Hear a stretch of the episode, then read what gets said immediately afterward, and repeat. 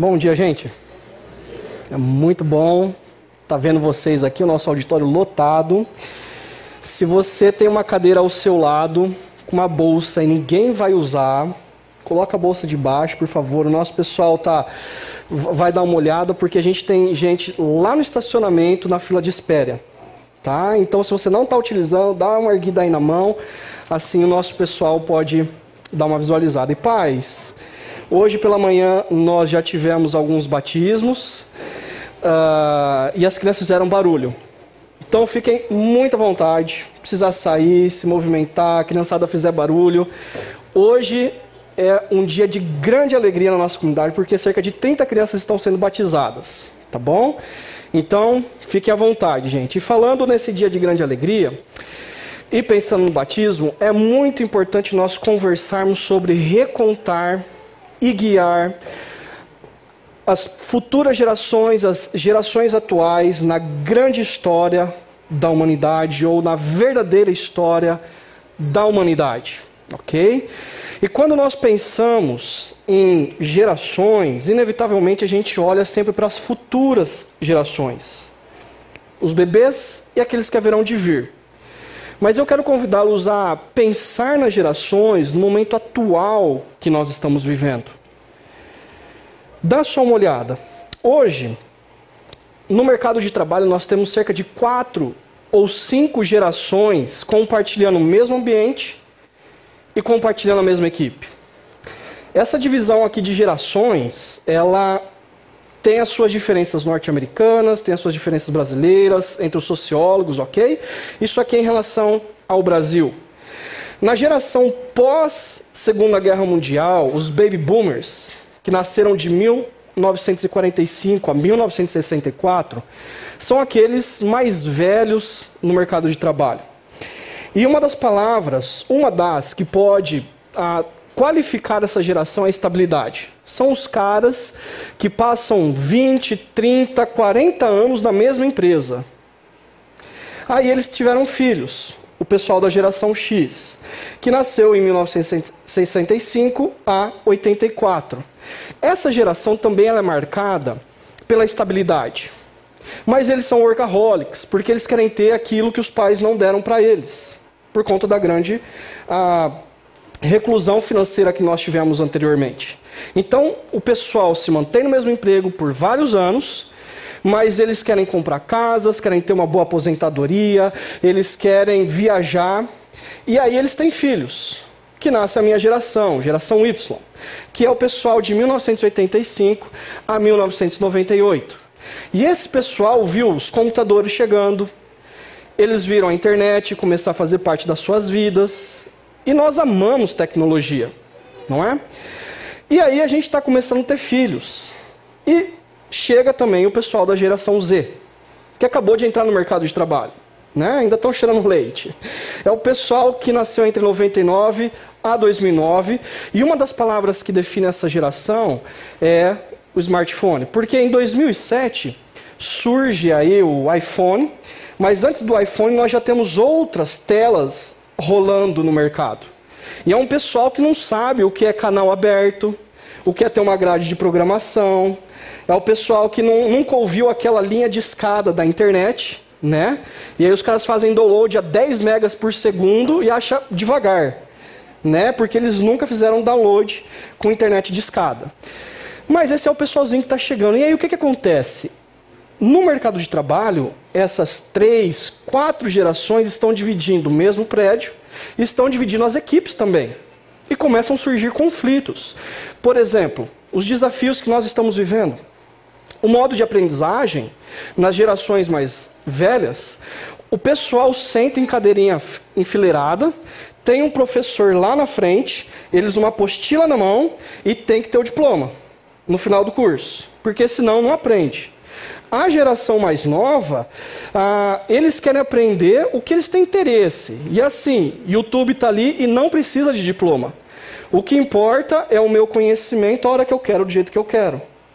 Mudou a maneira de aprendizagem de uma geração para outra. O modelo de trabalho também mudou. Porque enquanto gera... as gerações mais antigas gostam do escritório, da mesa, hierarquia clara, processos claros, né? Ah, as coisas bem definidas, preto no branco, as, gera as gerações mais novas, não. Se eu puder trabalhar de casa, não me enche, porque assim, eu vou entregar o que você quer. Mas eu vou trabalhar a hora que eu quero, seja numa cafeteria, seja em casa, ou se eu tiver a oportunidade de ir no ambiente de trabalho, eu vou também, mas eu quero trabalhar do meu jeito. E a comunicação mudou também.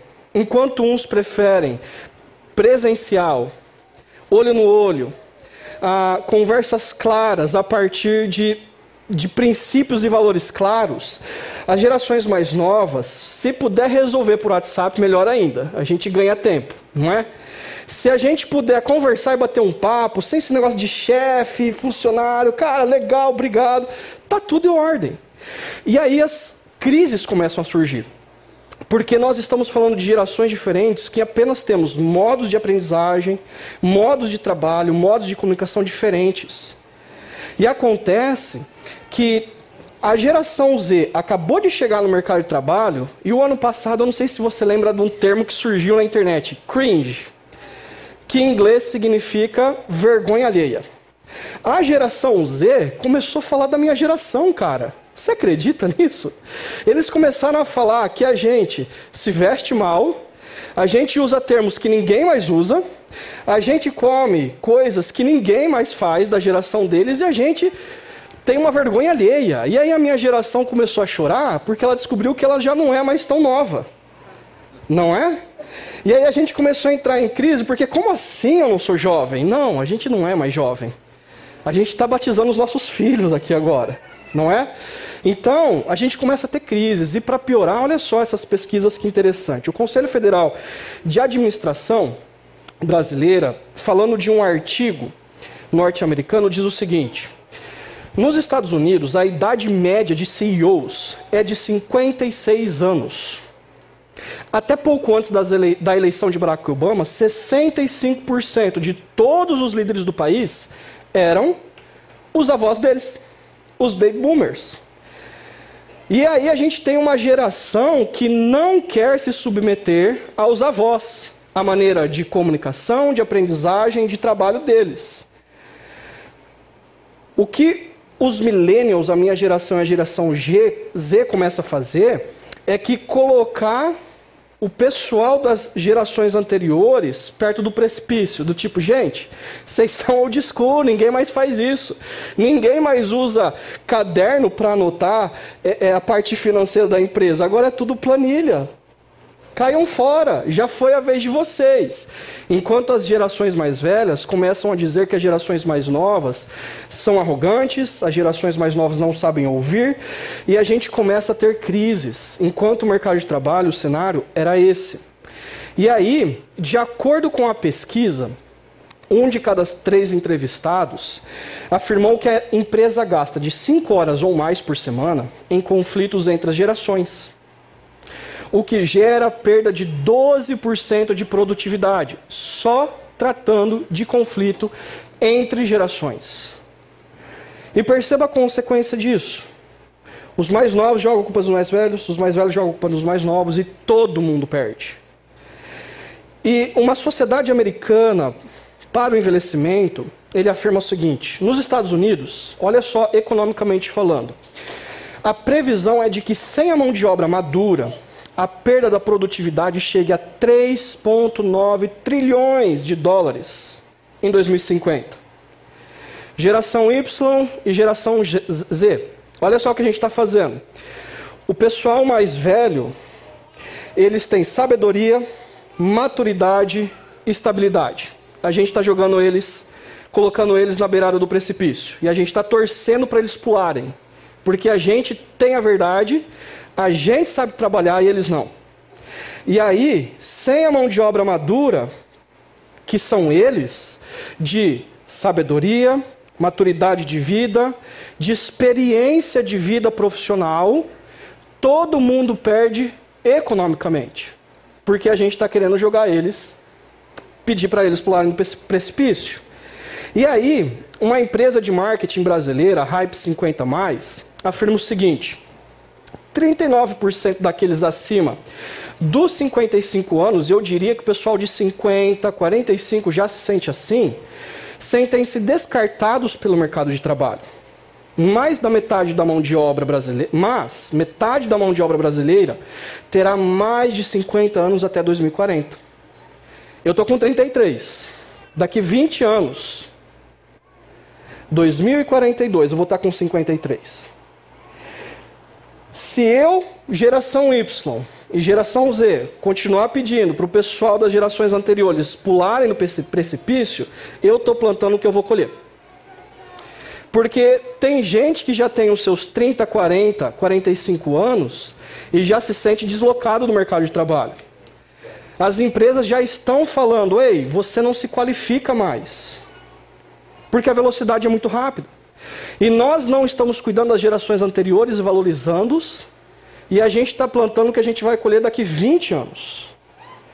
E essa é uma crise de gerações. Ainda, esse não é um problema só do mercado de trabalho.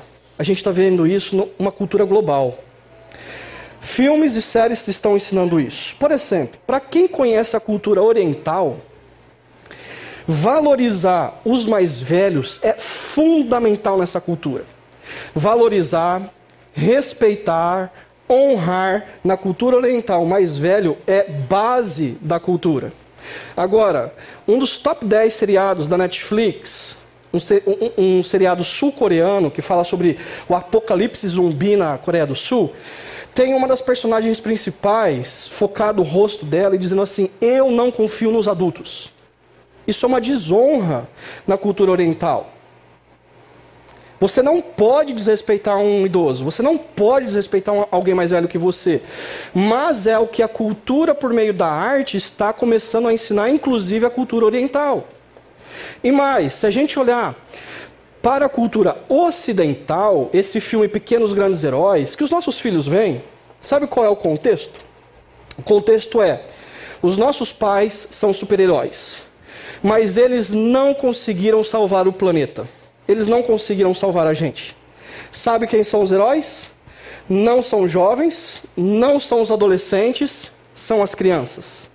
E as crianças assistem um filme desse e eles entram na narrativa, mas eles não, têm, eles não conseguem sair da narrativa. E de repente, o que a arte está produzindo é: meu pai não é mais meu super-herói, minha mãe não é mais minha super-heroína. Agora eu dou conta de cuidar de mim mesmo. E, gente, eu não estou dizendo aqui para você não assistir filmes, ok? Nós entramos na narrativa da arte, mas a gente, como cristão, como discípulos de Cristo, a gente sai da narrativa para ter um senso crítico acerca dela. Mas o que está sendo moldado na cultura global é que as gerações mais novas não precisam das gerações anteriores. Agora, geração Y, geração Z e aqueles que vão batizar os seus filhos. Aonde nós chegaremos se as gerações mais novas continuarem desvalorizando, desonrando, desrespeitando as gerações anteriores? Aonde nós chegaremos? Aonde a nossa cultura quer chegar? Porque, por de um lado, nós mais novos pedimos para eles pularem do precipício e os mais velhos não estão conseguindo conectar os seus corações aos corações dos mais novos. E isso tem implicações no mercado de trabalho, isso tem implicações no ambiente familiar, isso tem implicações sociais e para a espiritualidade cristã. Até porque cristãos fazem parte da sociedade. E a gente precisa se dar conta que nós somos influenciados pela nossa cultura. Nós somos influenciados. Agora a gente volta aqui domingo após domingo para relembrar qual é a grande história da humanidade e sermos críticos à nossa cultura quando ela se opõe à verdadeira história e valorizarmos quando ela exalta a verdadeira história. E adiante disso, nesse convívio, nessa influência, e nesse cenário de que nós fazemos parte dessa geração, nesse contexto, é que eu quero convidar vocês a refletir o fato de que gerações precisam ensinar as próximas gerações, a nossa geração aqui presente, precisa ensinar as próximas gerações a viver na grande e verdadeira história. E para isso eu quero compartilhar com vocês o Salmo de número 78.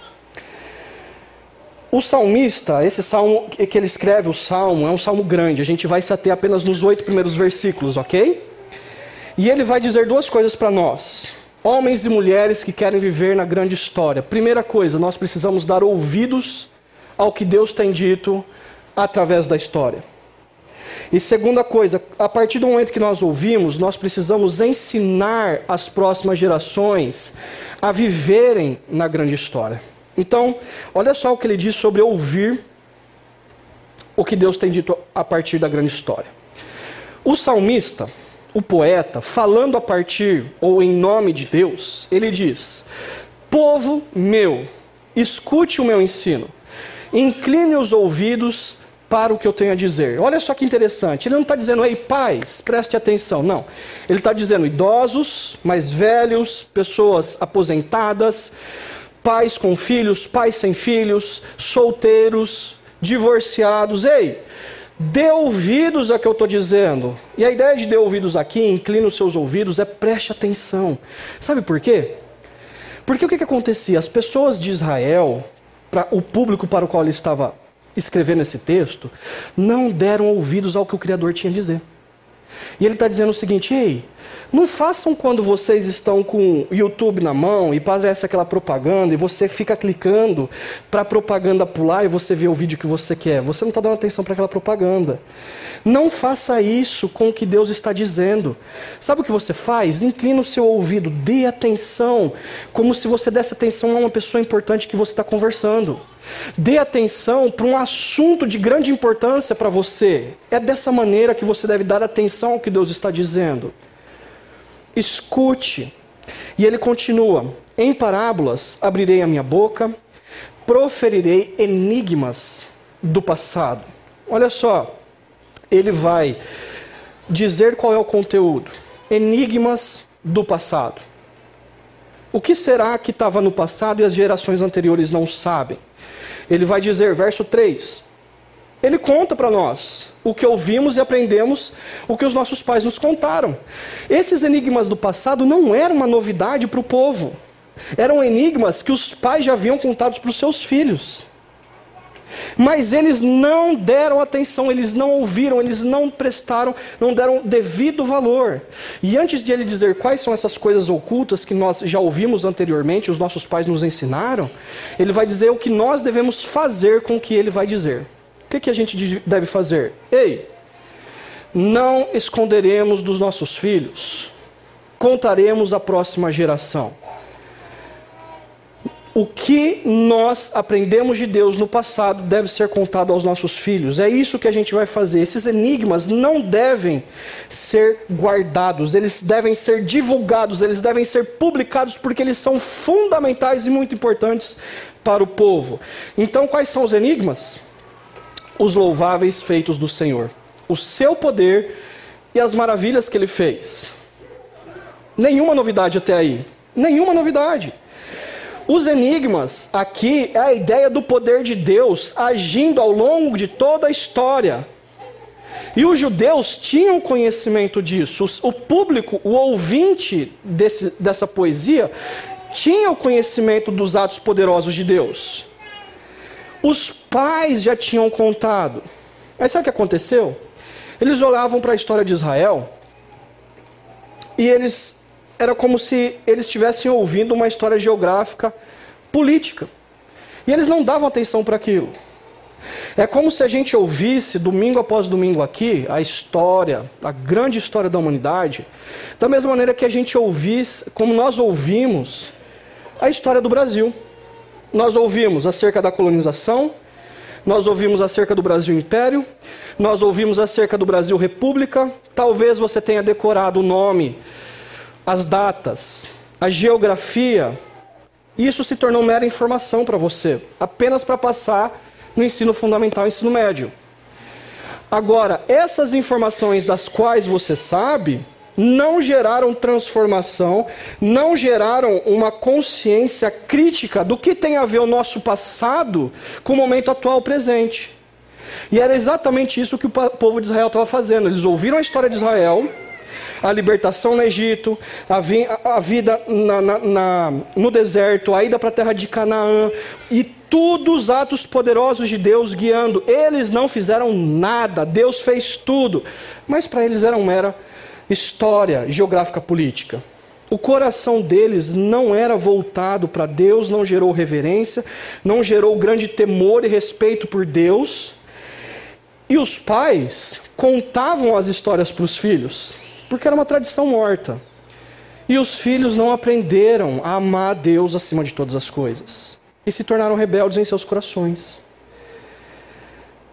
Agora, eu quero voltar um gráfico para você e contar um enigma do passado. E eu gostaria que você desse atenção ao que eu vou dizer para você. Porque a maneira como você ouvir o que eu vou dizer, você vai olhar apenas como um gráfico bonito. Ou isso pode gerar em você uma grande reverência pelo que Deus está fazendo na história e você dá atenção ao que Ele está fazendo na história. O nosso Deus, Ele cria todas as coisas de maneira perfeita. Nós não viemos do acaso ou do nada. Nosso Deus tem uma intenção em criar o universo, o nosso planeta, de maneira singular e perfeita. E o nosso Deus, como no ápice da criação, ele coloca os seres humanos para termos um relacionamento perfeito e íntimo com Ele e darmos continuidade no desenvolvimento da sua boa criação. Mas o que nós fazemos? Nós rompemos com Ele. Nós trouxemos para a história o pecado, a morte, a desgraça, a corrupção. Nós somos os culpados por termos deturpado a boa criação de Deus. Mas o que Deus faz? Deus ele vem ao nosso encontro por meio de Israel. Ele escolhe um povo, não para ser um povinho privilegiado, mas para um povo que alcançasse as outras nações. Esse povo foi escravo no Egito durante 400 anos, e Deus liberta esse povo de maneira maravilhosa, com seus atos poderosos, enviando pragas, lutando a favor do seu povo, dizendo: Ei, eu sou o Criador do universo, eu estou vivo e ativo. Deus então faz um outro ato maravilhoso. Ele entra na história por meio de Israel na pessoa de Cristo. O próprio Deus se encarna e entra na sua história. E esse é um ato poderoso de Deus. E Deus viveu na nossa terra, nas ruas empoeiradas de Jerusalém. E naquela cruz, quando ele morre, ele atribui sobre si toda a nossa culpa, todo o nosso pecado, inclusive o meu e o seu. Para quê? Para nos reconectar a Ele e nos libertar da escravidão do pecado e da corrupção que nós causamos. E sabe o que acontece? O ato mais poderoso de todos, Jesus no terceiro dia ele ressuscita. Ele ressuscita vencendo a morte, pegando a morte e colocando debaixo da terra. Ele vence o pecado e coloca o pecado debaixo da terra, porque ele é a própria vida porque ele veio para nos salvar. Se fosse necessário, ele esmagaria o sol para salvar a mim e a você. Mas ele teve um ato muito mais ousado. Ele morreu no seu lugar para salvar a mim e a você. E ele ressuscita dizendo: Eu venci. E quem crê nele, em quem ele disse ser, em quem ele é, recebe do Deus o Espírito e é convidado a, nesse momento, anunciar, testemunhar o que ele fez na história, e essa é a verdadeira história da humanidade, onde os atos poderosos de Deus vêm acontecendo ao longo de todos os dias, até que ele volte pela segunda vez e nos leve de volta para casa. Aonde eu e você estamos? Eu e você estamos aqui, no momento da missão, de anunciar, de contar essa história para nossa geração e para as gerações vindouras. O que acontece se você olha para esse gráfico e não dá atenção? Você vai falar assim: poxa, legal. É um gráfico de articulação do cristianismo. É um gráfico de articulação ah, da fé cristã. E você sai daqui e você sabe a meta narrativa, você sabe a história, mas isso não gera efeito no seu coração. Por quê? Porque não vai, você não vai sair daqui não vai orar, você não vai sair daqui não vai ter vontade de ler as escrituras, você não vai sair daqui com grande temor e respeito pelo Deus criador e pelo que ele fez na cruz por você. Agora, quando você dá atenção a isso daqui e você percebe o que Deus está fazendo na história, e o que ele está nos contando, e você dá ouvidos ao que ele está nos contando por meio da história, sabe o que acontece? O seu coração se prostra. O seu coração, ah, você sai daqui dizendo: Poxa, eu preciso contar para os meus filhos acerca do que Deus está fazendo na história. A maneira como eu tenho lidado com os meus negócios não está correta, porque a minha vida tem a ver com o que Deus está fazendo na história, não com o meu momento, os meus desejos. Por exemplo, nós estamos vivendo um momento onde o dólar está alto, a inflação está alta, nós temos um prenúncio de guerra e de conflito entre Rússia e Ucrânia, nós temos um momento no país de eleição, onde a coisa provavelmente vai esquentar. E eu quero dizer uma coisa para você, gente. Quando nós olhamos para essa história aqui, não é o dólar que rege a história. Não é a inflação que rege a história. Não é as grandes guerras que regem a história. Não é a direita ou a esquerda que rege a história. Jesus rege a história e ele está vivo e muito bem vivo e convidando você a participar do que ele está fazendo. E mais, você tem visto atos poderosos de Deus na sua vida pessoal. Ele está atento tanto ao macro quanto ao micro, porque eu posso passar a manhã inteira aqui contando histórias de vocês acerca dos atos poderosos de Deus. Casamentos restaurados. Como a gente ouviu o testemunho ah, de partos que se tornaram graves, mas Deus atuou. Nós podemos testemunhar vidas profissionais onde, por mais difícil que tem sido, Deus tem se revelado e cuidado de vocês. Ei, Deus está agindo! E você precisa dar atenção ao que Ele está contando para nós. Porque a maneira como você ouve com atenção, o seu coração se prostra em grande reverência e você compreende a sua missão na história por meio da sua vocação. Ou você sai daqui dizendo: Poxa, que gráfico legal que conta a história do cristianismo. Como você vai sair daqui? Assim, se nós devemos dar ouvidos ao que Deus está falando e nós darmos ouvidos, Deus vai nos convidar a ensinarmos as gerações vindouras acerca dos atos poderosos dele e da maneira como nós e as nossas gerações futuras devem viver nessa grande história. É o que o salmista vai dizer. Ele diz: Deus decretou estatutos para Jacó. Em Israel estabeleceu a lei. Jacó significa Israel, ok? Por que, que Deus deu a lei? Para ser um Deus mandão que quer proibir os seus filhos, as suas filhas de terem prazer, felicidade? Não. Olhe para o contexto histórico, geográfico, político da lei de Deus. Israel é escravo no Egito durante 400 anos. Eles só conhecem uma lei da escravidão, da opressão, certo? Deus liberta de maneira poderosa Israel e vai com eles para o deserto. Se Deus larga eles no deserto e dizem e diz, se virem, qual é a lei que eles vão reproduzir? Da escravidão, da opressão, certo? Porque eles não conhecem nenhuma outra.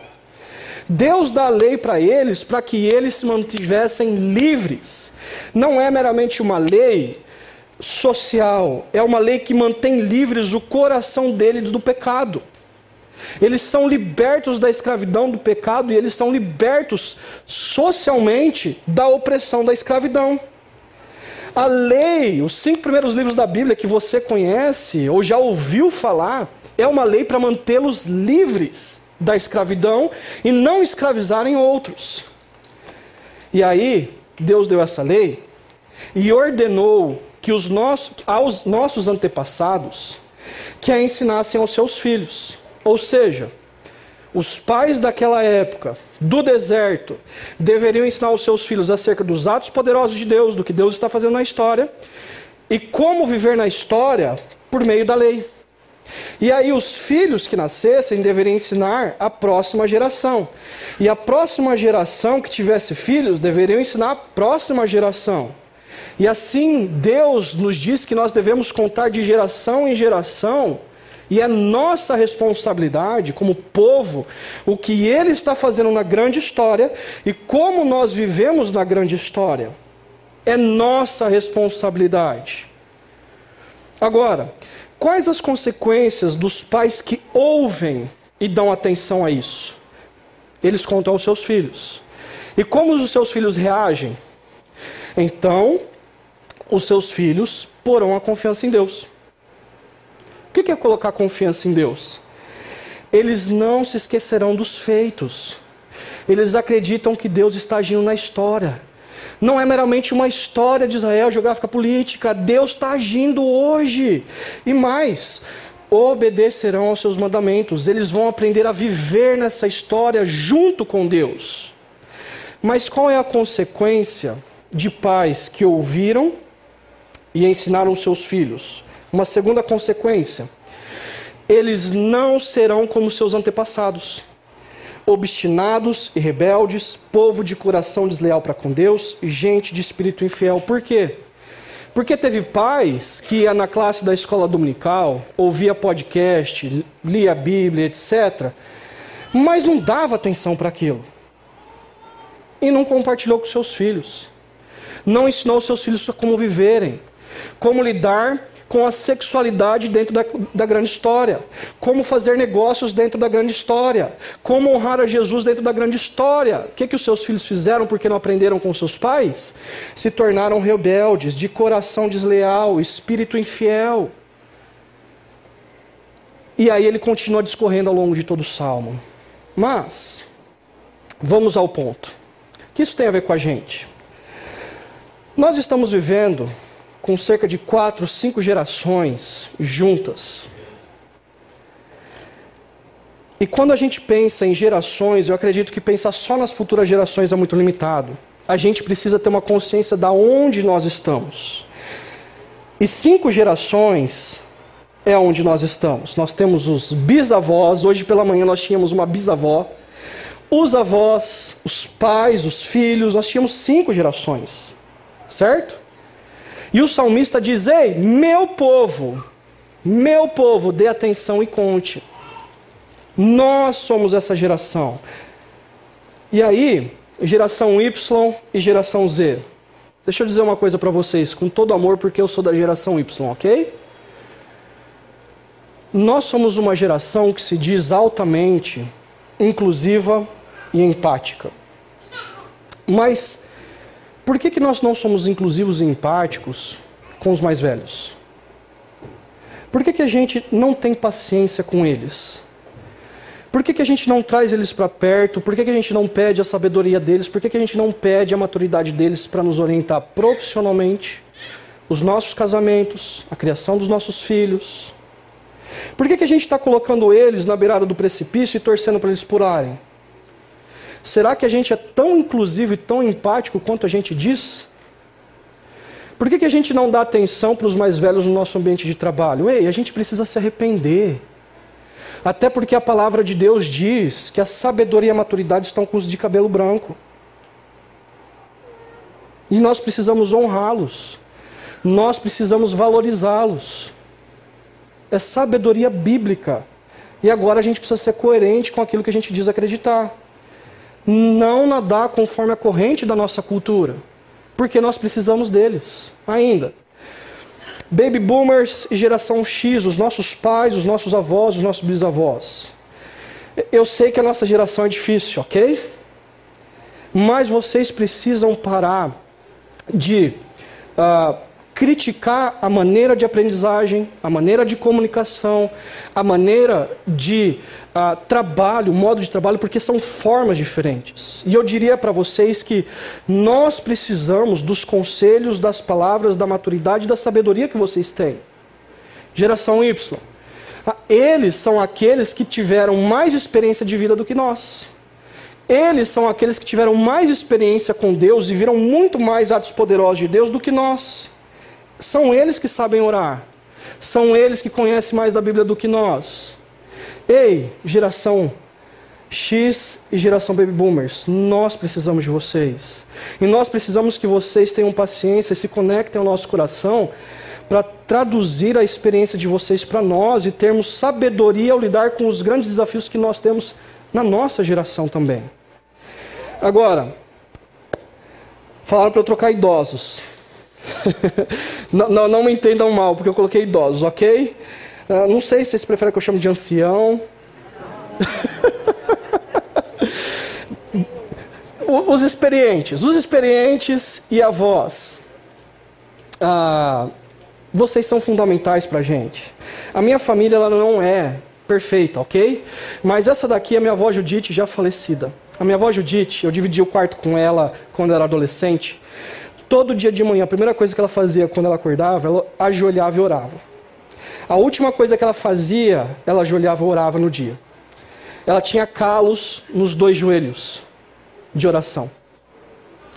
E a minha avó Judite, na história, ela, ela, ela teve seis filhos. Ela perdeu a caçula, em primeiro, e depois ela perdeu um outro filho na história.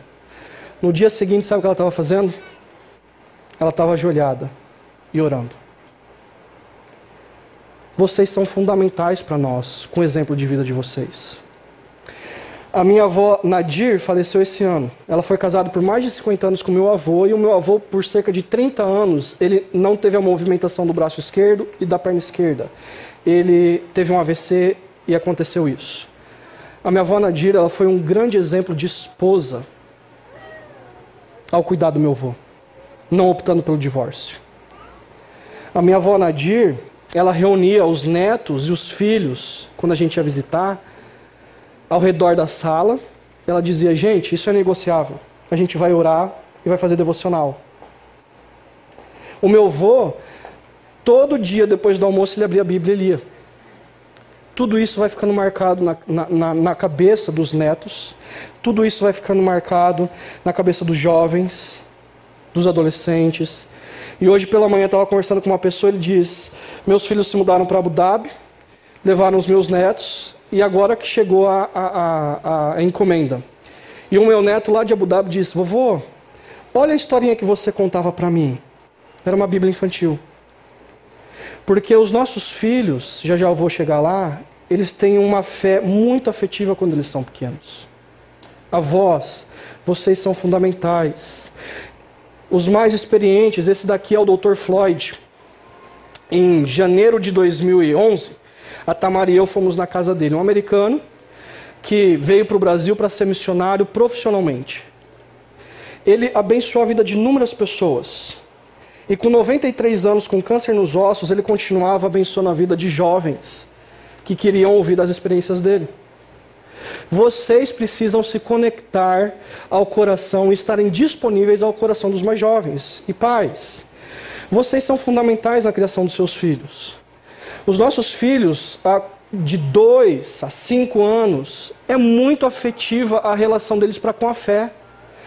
É fundamental contar grande história para eles. E como viver, ser obediente de maneira voluntária ao nosso Deus Criador. Porque eles são altamente afetivos e eles demandam de repetição, de repetição, de imitação e de imitação, e vocês são fundamentais. Por exemplo, o Noah, meu filho do meio, com três anos, ou melhor, a Ive, minha filha mais velha, com cinco anos, a repetição de contar história de orar, contar história de orar. E um dia ela, ela começa a desenvolver a espiritualidade dela. Ela fala, papai, está muito calor. E eu falei, ok, ora. Deus está no controle de toda coisa e você ora, pede para ele mandar chuva. E ela orou. Não tinha, não tinha nuvem no céu. E aí ela ora, ela volta correndo depois de um tempo e diz: Papai, está chovendo, Deus ouviu nossa oração. É isso mesmo, filha. Eu poderia ter dito: Não, filha, isso daí são a água juntada no céu, calorzão, humildade, cai água. Eu creio que eu estou na grande história e eu creio que o meu Deus, ele faz coisas que nós não temos expectativa e não são explicáveis de maneiras tão racionais assim. É óbvio que ali tinha um amontoado de água, estava úmido e o sol. É óbvio, mas eu creio que Deus ouviu a oração dela. E aí, um no, dias depois, veio falar: Papai, está calor. vamos orar? Eu falei: Vixe, vamos orar. E ele orou e não choveu. E aí ele vem: Papai, Deus não ouviu a nossa oração. Eu falei assim: Ele ouviu, mas ele respondeu não porque o compromisso dele é com as nossas necessidades, não com as nossas vontades. E dessa forma, pais, nós vamos ensinando os nossos filhos a também desenvolver a espiritualidade deles e percebendo de qual é a história que eles fazem parte. Não é de humanismo racionalista, mas é da grande e verdadeira história da humanidade. Vocês são fundamentais. E jovens solteiros, universitários, vocês são fundamentais para gerações vindouras, porque você, eles estão de olho em vocês, na coerência que vocês têm para com a fé de vocês, na maneira como vocês se comportam nos relacionamentos sociais, na maneira como vocês se comportam profissionalmente, na maneira como vocês se comportam em família e na comunidade cristã.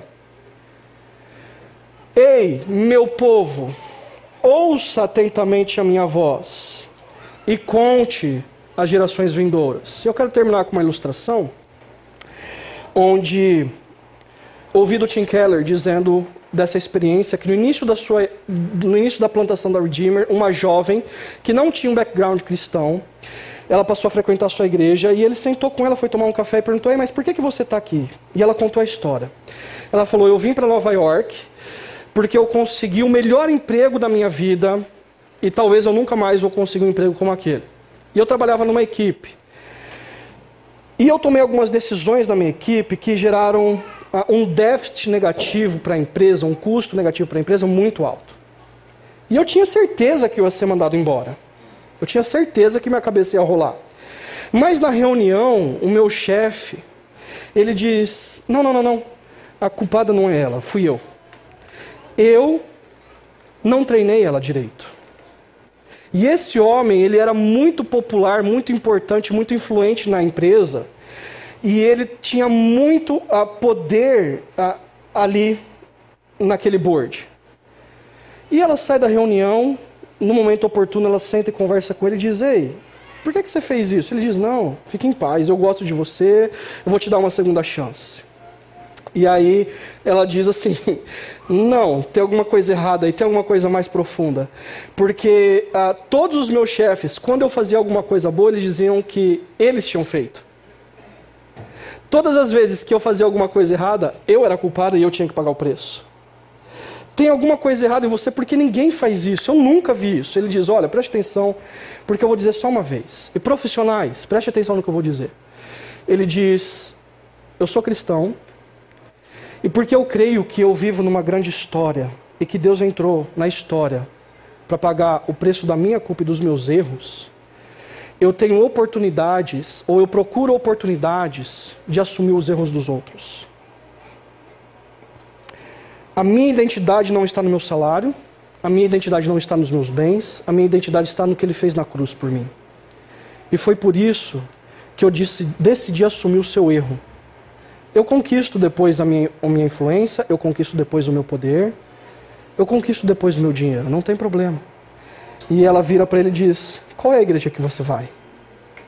Profissionais, adultos, experientes, jovens. Deus quer usar você para comunicar às próximas gerações o que ele tem feito na história e você é o modelo para ensinar às próximas gerações como viver nessa história. Assim, onde nossa cultura quer chegar ao fazer com que as gerações mais novas não confiem nas anteriores? Nós precisamos ser críticos às narrativas que estão querendo nos convencer. Isso não é bíblico. Nós precisamos confiar nas gerações anteriores. O que você vai fazer, geração Y e geração X? Quando tiver um idoso, quando tiver alguém mais experiente no seu ambiente de trabalho, quando você tiver em família. Você precisa pensar nisso. Segundo, perceba os atos poderosos de Deus na sua vida. Você tem histórias com os atos poderosos de Deus. Deus está cuidando do macro e cuidando da sua história. E você tem experiências. Assuma que você tem experiências. E conte às pessoas que estão ao seu redor. Ainda, influencie com intencionalidade as gerações seguintes. Porque Deus chamou você nesse momento histórico para contar a verdadeira história e ensinar como a viver. E é a sua vida que vai ser modelo para aqueles que estão ao seu redor. Idosos, Quais são os jovens, os pais que estão ao seu redor e você pode se derramar na vida deles? Jovens, jovens pais, jovens solteiros, quais são os mais novos que estão ao seu redor e você pode influenciar a vida deles? Quero orar com você.